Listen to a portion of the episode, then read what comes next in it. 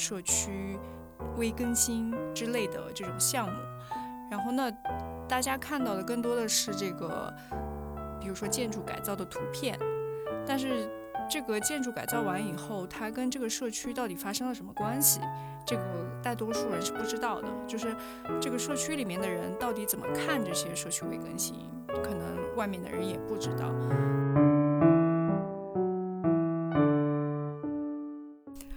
然后这边的话是给男的坐，然后。呃，椅子会稍微高一点，它上面就挂了一个那个，呃，就是那种什么八宝粥的那种罐子，然后就当它的烟灰缸。但我听到这个的时候，我觉得这个是设计师做不出来的，因为他如果没有在这里生活过，不知道他们平常日常是怎么生活的，这个细节他是绝对做不出来。当时也觉得这个居民。呃，要出来乘个乘个凉，要自己带凳子，也我也考虑他们年纪也大，不方便，就开始了。居委会来做，那居民不敢到手；如果让居民们自己来做，要自己动手，有一个成绩感、收获感、成分、成绩感，所以呢，居民们呢，他自己来做。居委会做后盾，差很多，差二十万，老百姓能差二十万吗？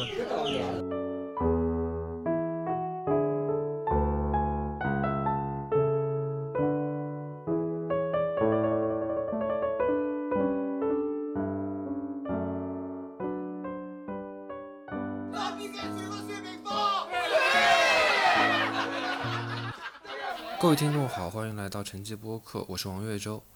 你刚刚听到的声音来自上海市虹口区提篮桥地区一条名叫金有里的弄堂。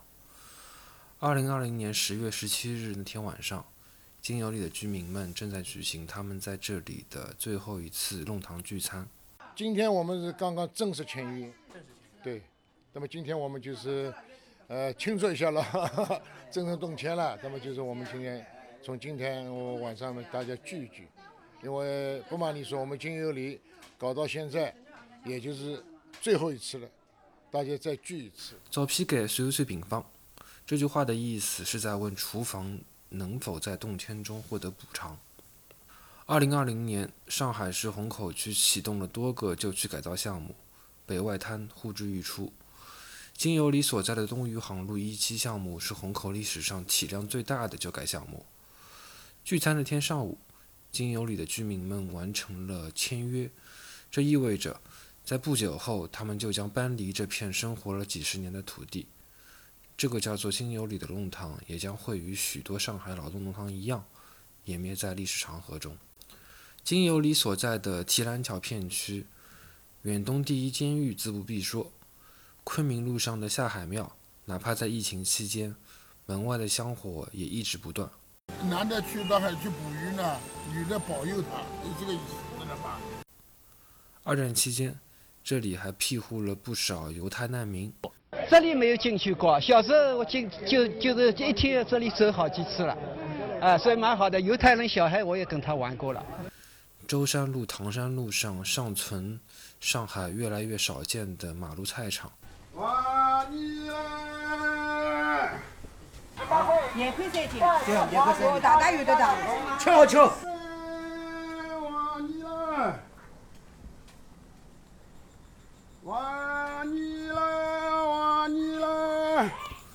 有时候甚至能在这里看到老人们聚在一起打康乐球消磨时间。走。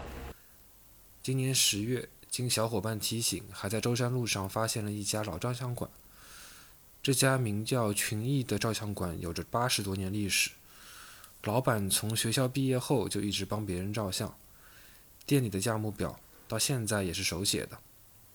有八十多年历史，最早我大概属于影视服务公司，阿拉照相划到影视服务公司，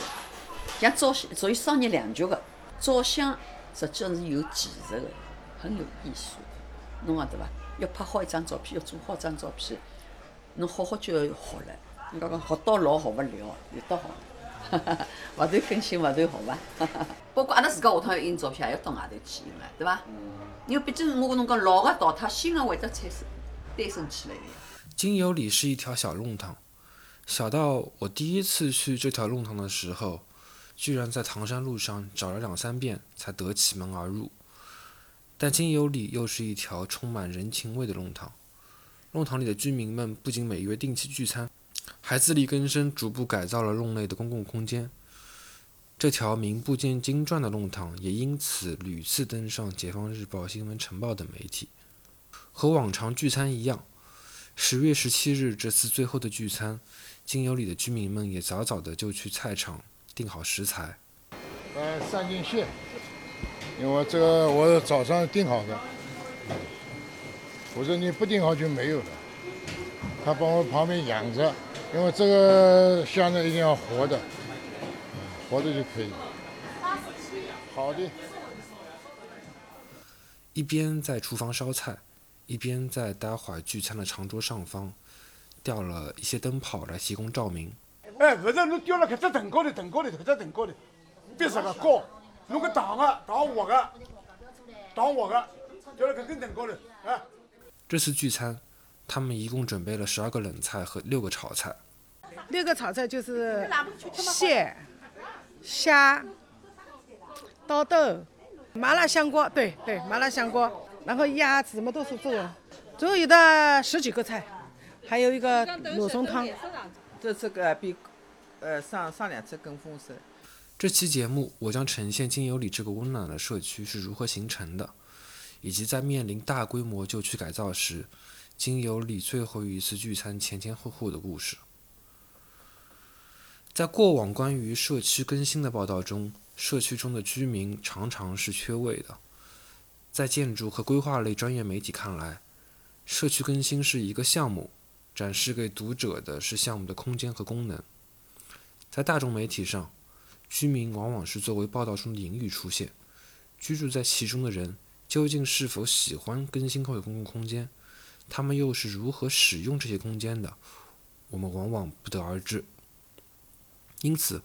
澎湃新闻记者冯静和他的同事们发起了一个叫做“社区更新观察团”的报道项目。呃，去年开始就我们啊、呃做了一个一年的一个长期的一个专题，叫这个社区更新观察团。主要是这个社区就是这几年变得特别特别热门，你会听到很多跟社区有关的词，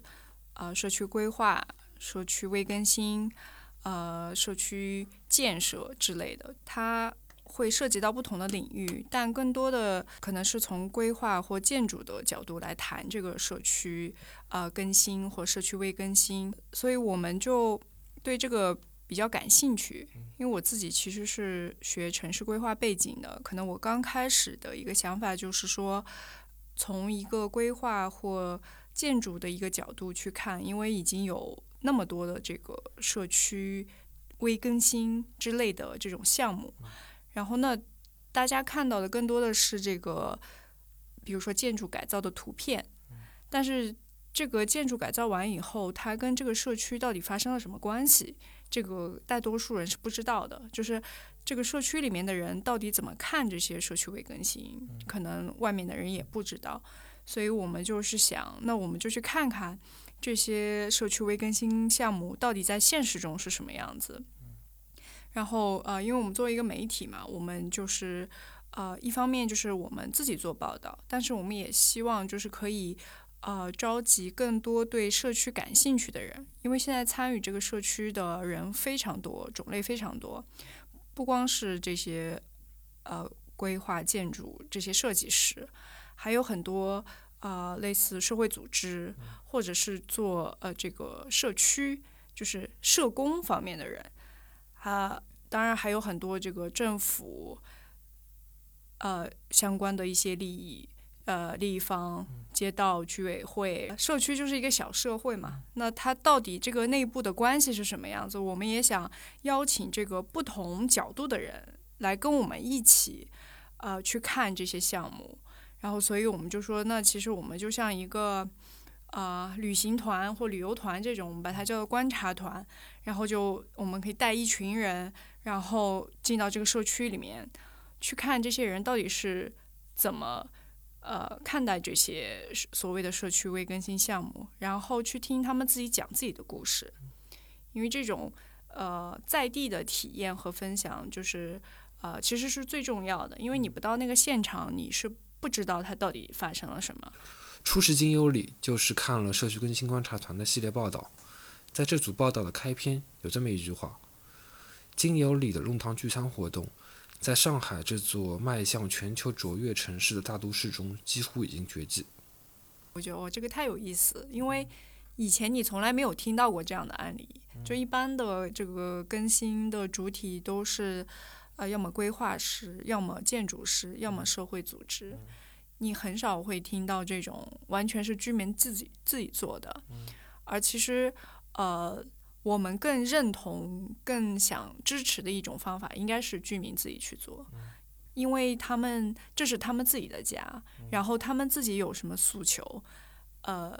是他们自己知道的。然后你作为一个外来介入的人，其实你很难真正去了解他们的诉求。虽然所有的项目。呃，都在说我们有公众参与，但是他很多的参与可能就是做几个工作坊，请来的都是一些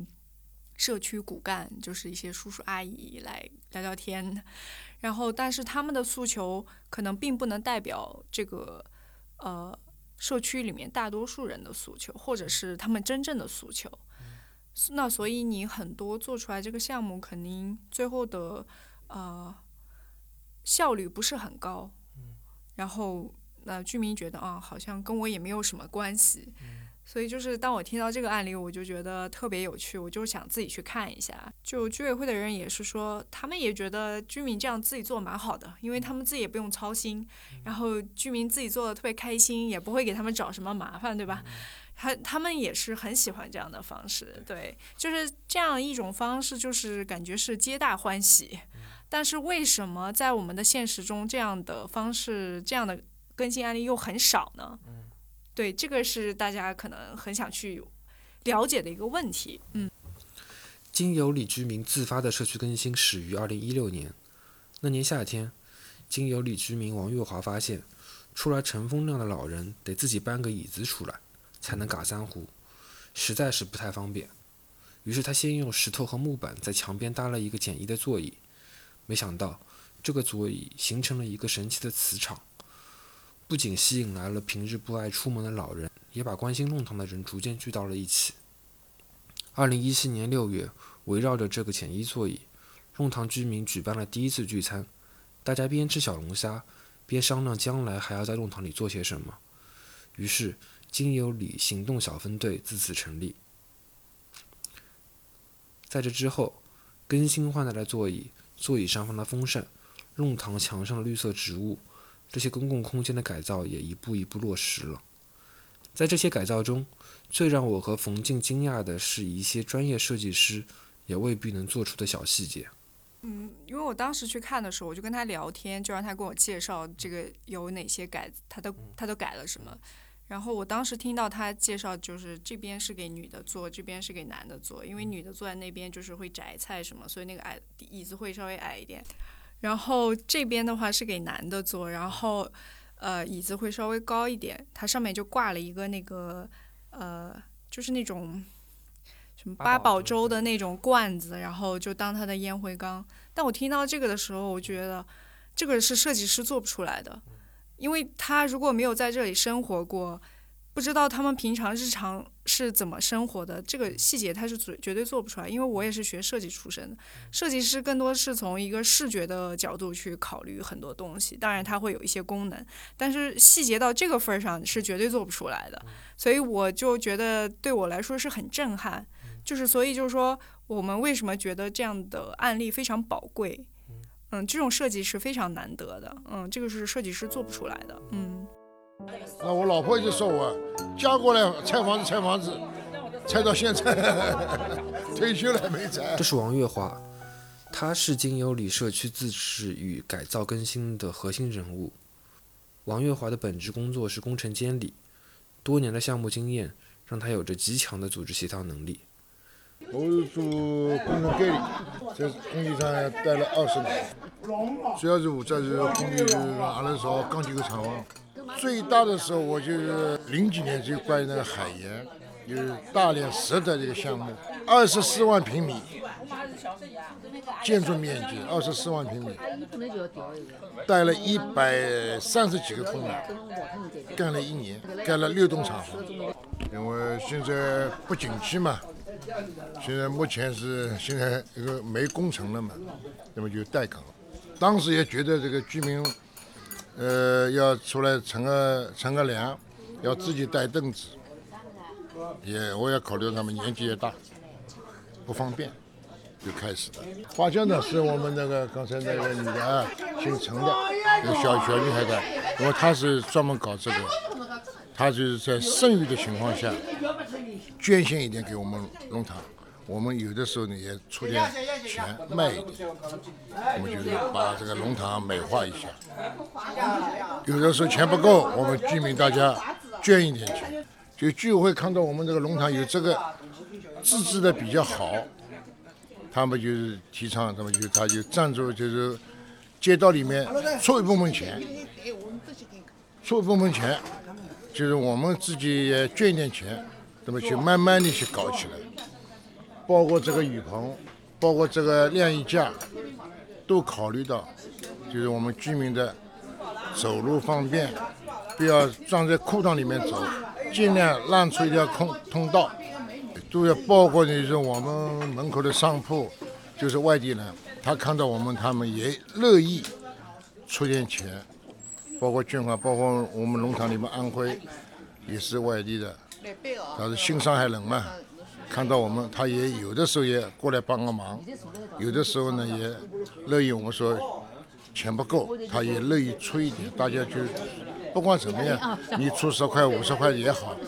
要把这个农场美化。他们住在这里，心情也比较舒畅，对吧？都很干净，旁边绿化多好。在他家中还有着几个柜子，整整齐齐摆放着各类工具。这我什么工具都有。是吧？电动工具都有，是吧？除了电焊机没有，什么都有。我不需要请工程队来做，包括我自己这个房子都是我自己装修的，不需要人来。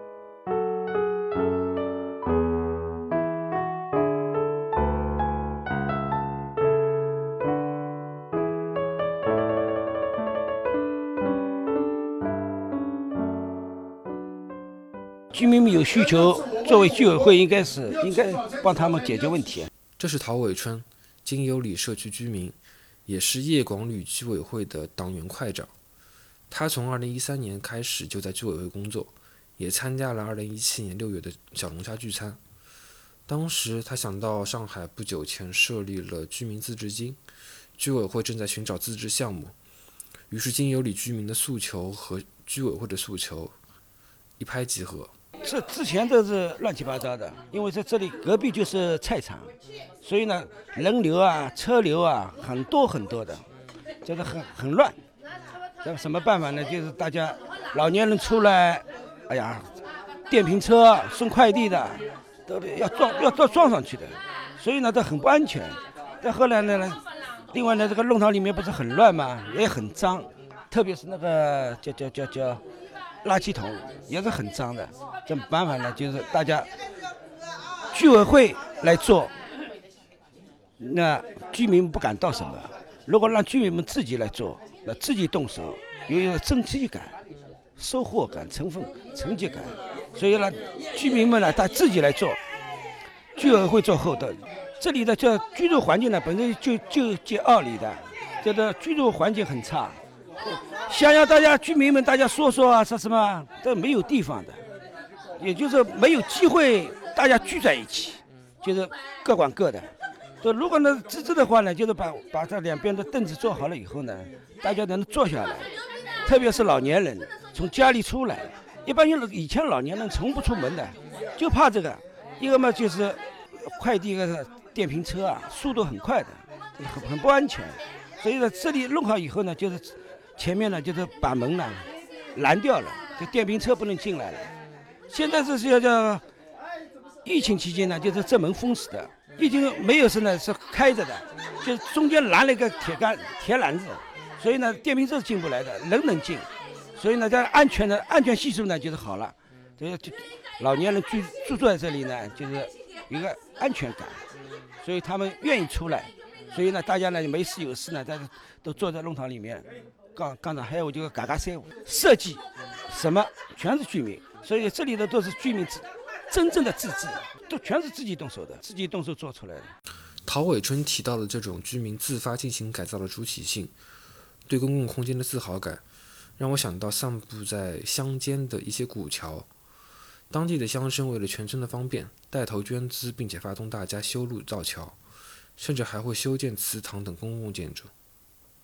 我现在再回想起来，就很重要的一点就是，你进到他们那个弄堂里面，就你看上去真的是其貌不扬，对吧？你看上去就特别普通，然后就没有任何设计的痕迹。就是，我就突然想到，就是这个特别像那个，比如说在一些村子里，如果有一些人他自己家的那个院子里，就是一些呃，比如说像我爷爷或者什么这种，他就喜欢在家里打理院子。其实我现在回想起来，就是那样一种感觉，就是他把这个地方，就是虽然这个外面空间并不是他们家的，但是他觉得这个可能是像他的院子一样的这样一个空间。他今天去把这里修一下，然后明天把那里补一下，然后看看他们还需要什么样的功能，就是这个是很重要，就是他把这里真的当做自己的家。但是你在其他的很多社区里面，大多数的人是不会有这样的感觉。他的家只是你打开房门以后那个呃内部的空间，这个外面的室外空间我可能只是偶尔去用一下，但是他不会认为那个是他自己的空间，所以他也不会想着我要去做什么改造，这个是最大的一个区别吧。嗯，对，所以所以就现在最流行、最火的就是叫社区营造嘛，就是希望有一些活动可以把这些居民从家里叫出来，然后你来我们这边参加一下活动呀，然后就是其实就是让加强你对这个社区的认同感，嗯。因为你只有认同了它了，然后你才愿意把自己的时间或者是自己的资源拿出来奉献给这个社区，否则你在这个社区里一个人都不认识，对吧？然后你居委会的人关系也不怎么样，那你为什么要花自己的时间和精力为这个社区来投入呢？对吧？他肯定是觉得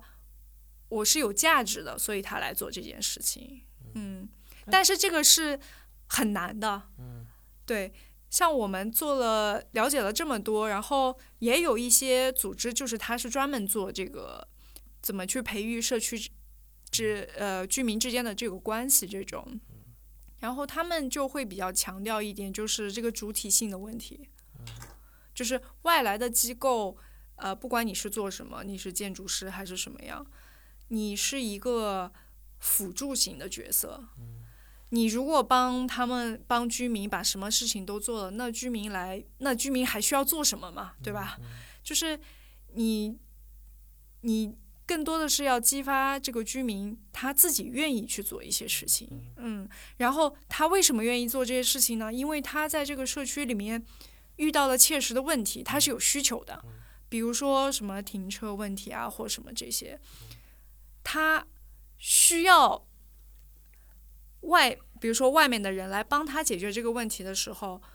然后这个需求才会产生。但是现在很多的这个微更新项目里面的需求是被制造出来的需求，它不是这个居民真正的需求，所以就会造成很多你花了很多钱，然后居民也觉得你做的跟我有什么关系，对吧？就是这个问题，就是最重要的问题，就是说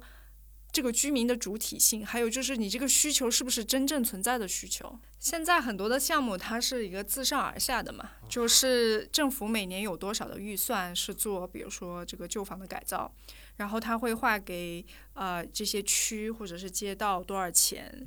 然后这些街道再挑几个示范型的小区，然后说把这个钱花给他们，就是他从是一个自上而下，就是说我要把这个钱花掉，一定要花掉。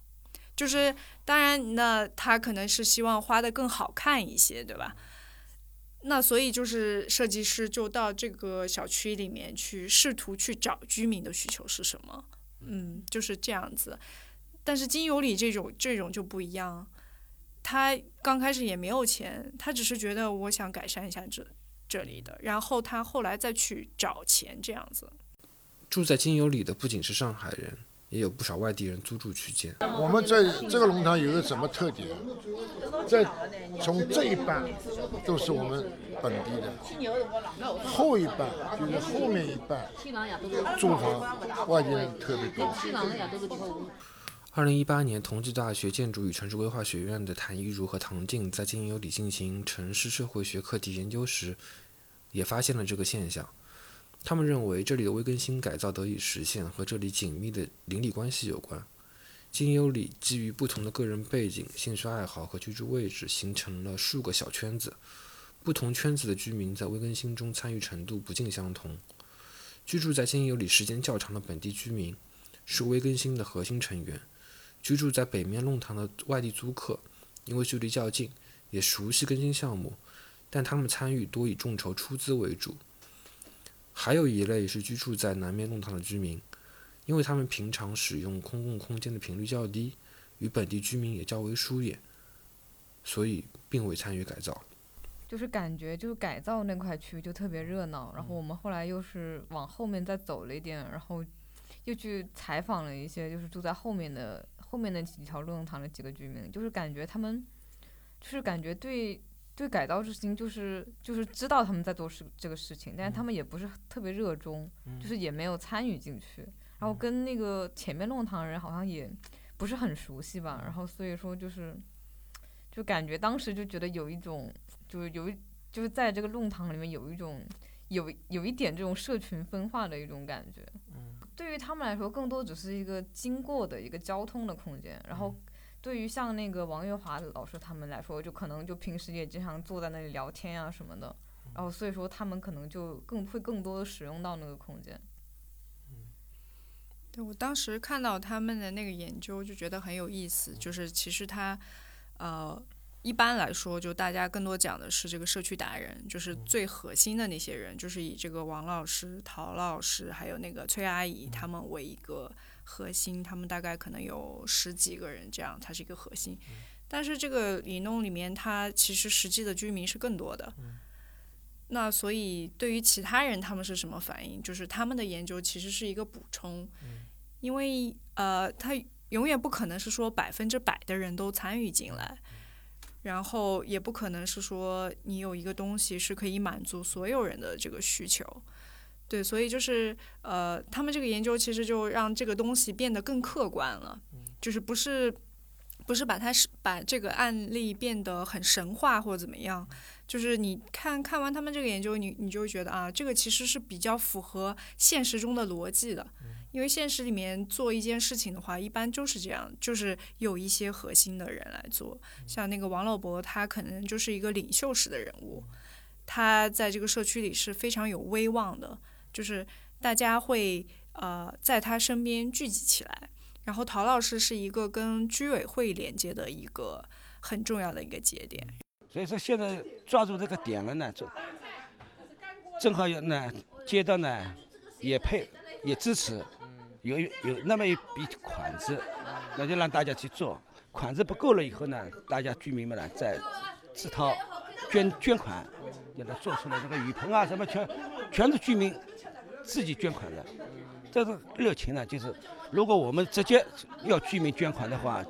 居民的想法又两样了。咱们通过他们自己做了以后呢，这个缺那个让让他们自己再捐款呢，情感又两样了。然后崔阿姨就。我当时记得采访的时候，有一点印象很深刻。然后那个王老伯就说：“像捐款这种事情啊，就是要让崔阿姨去干。就是你让别人去捐钱，如果如果是一个男的去，就会不是很方便。但是你要让一个女性，就是像崔阿姨这种人，就去说，就比较好说，就比较好让大家都把这个钱拿出来。像我们这弄堂里面，热心的人好多啊。”那个啊，那王月华也很热心，他也热心，那个也热心了。一个弄堂有三个人就是诸葛亮了嘛，就可以了嘛，对吧？我们像我们这里有矛盾，大家坐下来，一杯酒一碰，全部解决。再不开心，再不开，没有隔夜仇。对，他是每个人，他是有一个根据自己的特点嘛，他是有一个功能，所以他们就是每这个团队里面的每个人，他是有自己的特色的，所以他们可以一起来干这个事情。然后在外围是可能也不是很在乎这样的居民，就是这个其实是呃现实是这样子的，对，嗯。在做完关于精油里的课题研究后。谭一如和唐静也参与了一些其他社区的微更新实践，从中也发现了一些问题，那就是更新的需求到底从何而来？就是我自己也有参与一些社区更新的一些工作，然后我觉得就是在设计师寻寻找社区的需求的这个过程中，其实是我觉得是存在蛮多问题的，就不管是我们。在做项目也好，就是或者是我们有一些设计课，我们想要去寻找一块设计基地，它需要什么功能，需要什么需求，那么我们大部分会采用的方法就是去发问卷或去做访谈。但是这个过程其实它是否能够反映这个地方真正的需求、真正迫切的需求，其实我觉得是比较存在质疑的。就第一，你可能。碰到的居民他不是一个随机的，比如说我们白天去发问卷，那可能你大部分碰到的都是老年人，那你年轻人的需求，你上班族的需求，你其实根本没办法知道。还有就是包括你设计师的问卷上面问的问题和居民他说出来的答案，你们之间可能也存在一些交流上的障碍，就可能有时候居民他说出来的东西也不一定就是他们。最需要的东西，你有时候你的问卷、你的问题可能会诱导居民去思考另外一个方向的东西，所以就是怎么去寻找寻找社区当中真正需求，我觉得这是一个比较难的问题，就真的是需要一个很长期的时间，就是设计师去真正的了解这个社区，然后去甚至可能住在这个社区去生活一段时间，才能够真正的了解它里面到底是需要什么东西。但其实，在真正的一些项目或者设计当中，因为给设计师的他其实设计的时间太短了，其实是很难去抓住这个需求，所以在一些自上而下项项目上面，他其实嗯很难去找到一个很关键的点去解决社区的问题。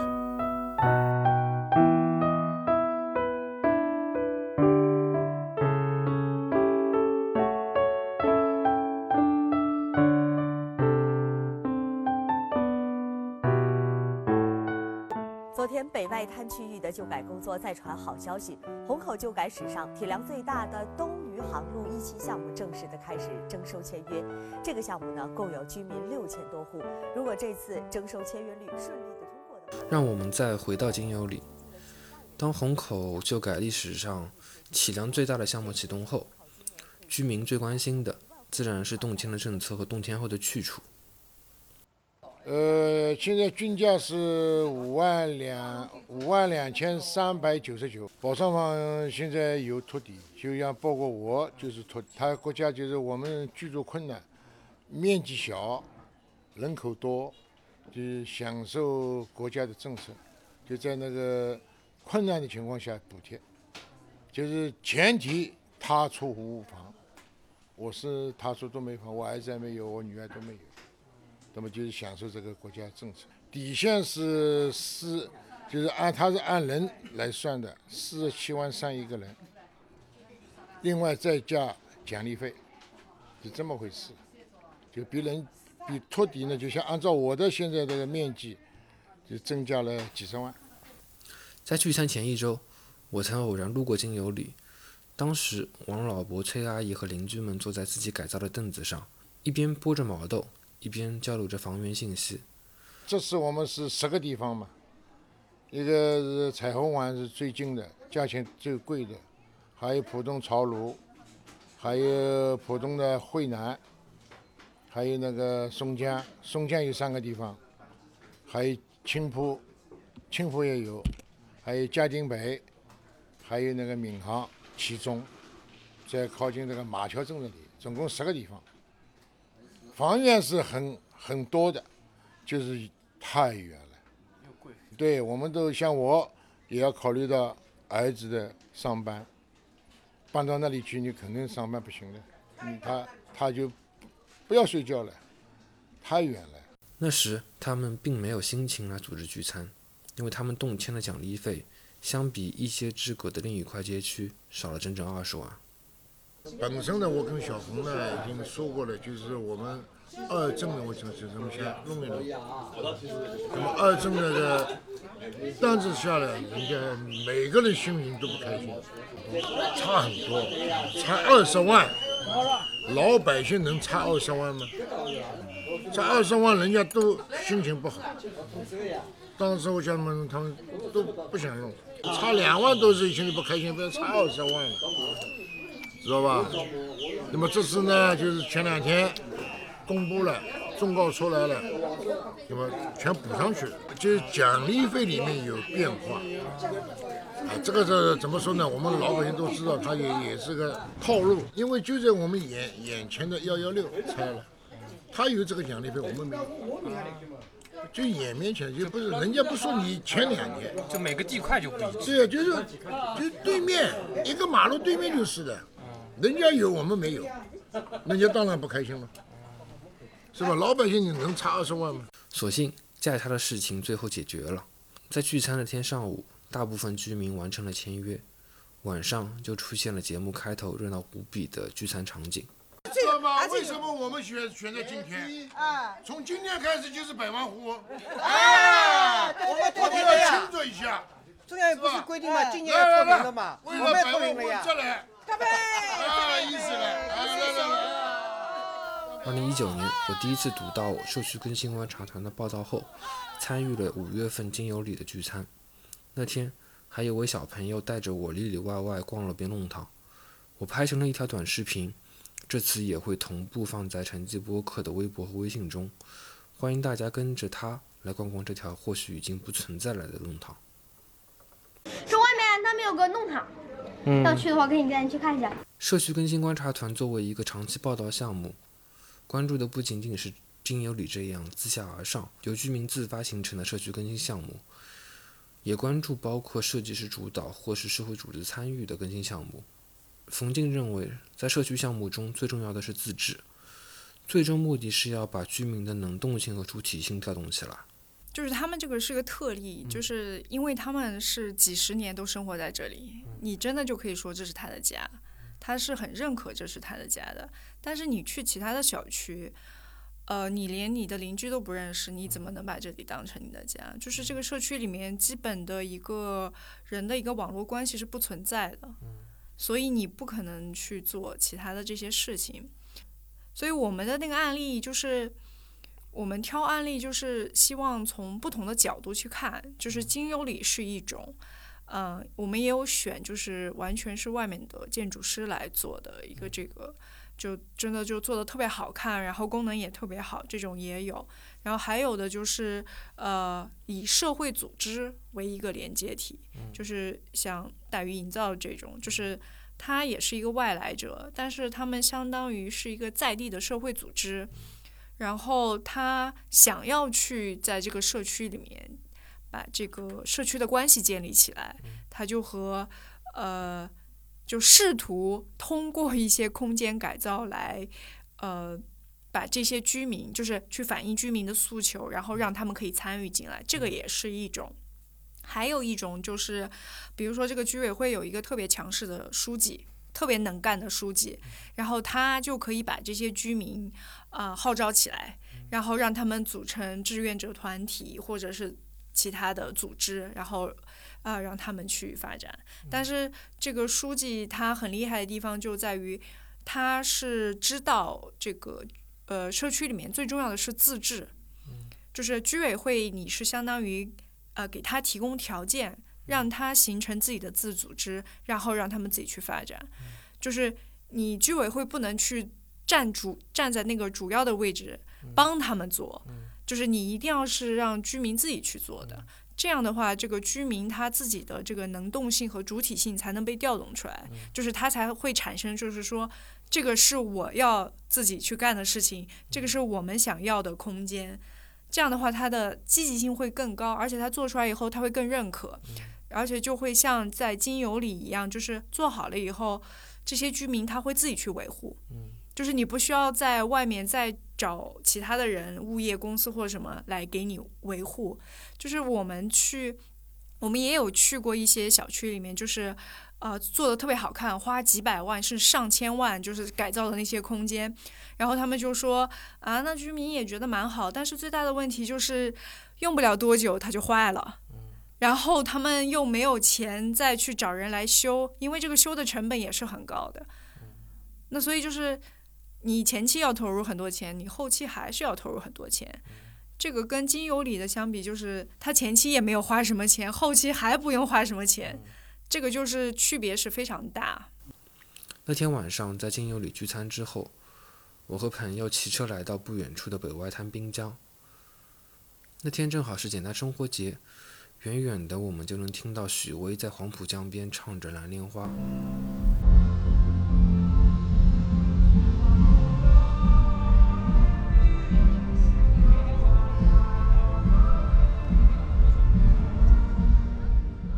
现在舍不得嘛，也没办法的，没有不散的宴席啊。天下没有不散的宴席。再过不久，金有里所在的地块就将迎来天翻地覆的变化。像我们这块地呢，在这个图纸上是住着，后来说听说下回要盖高档别墅，高档别墅，听说下回这个高档四十七万一个平，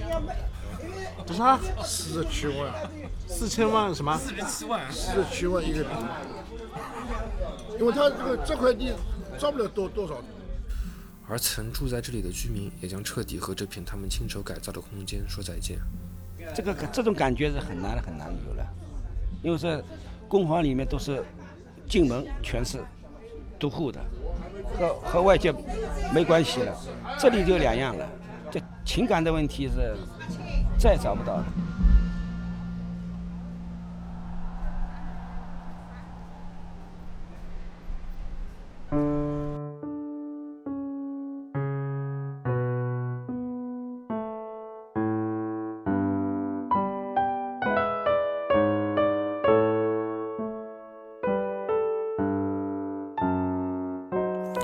成绩播客开通了微信听友群，欢迎大家搜索 CJBKXCS，也就是成绩播客小助手拼音的首字母。小助手会邀请您进群参与讨论。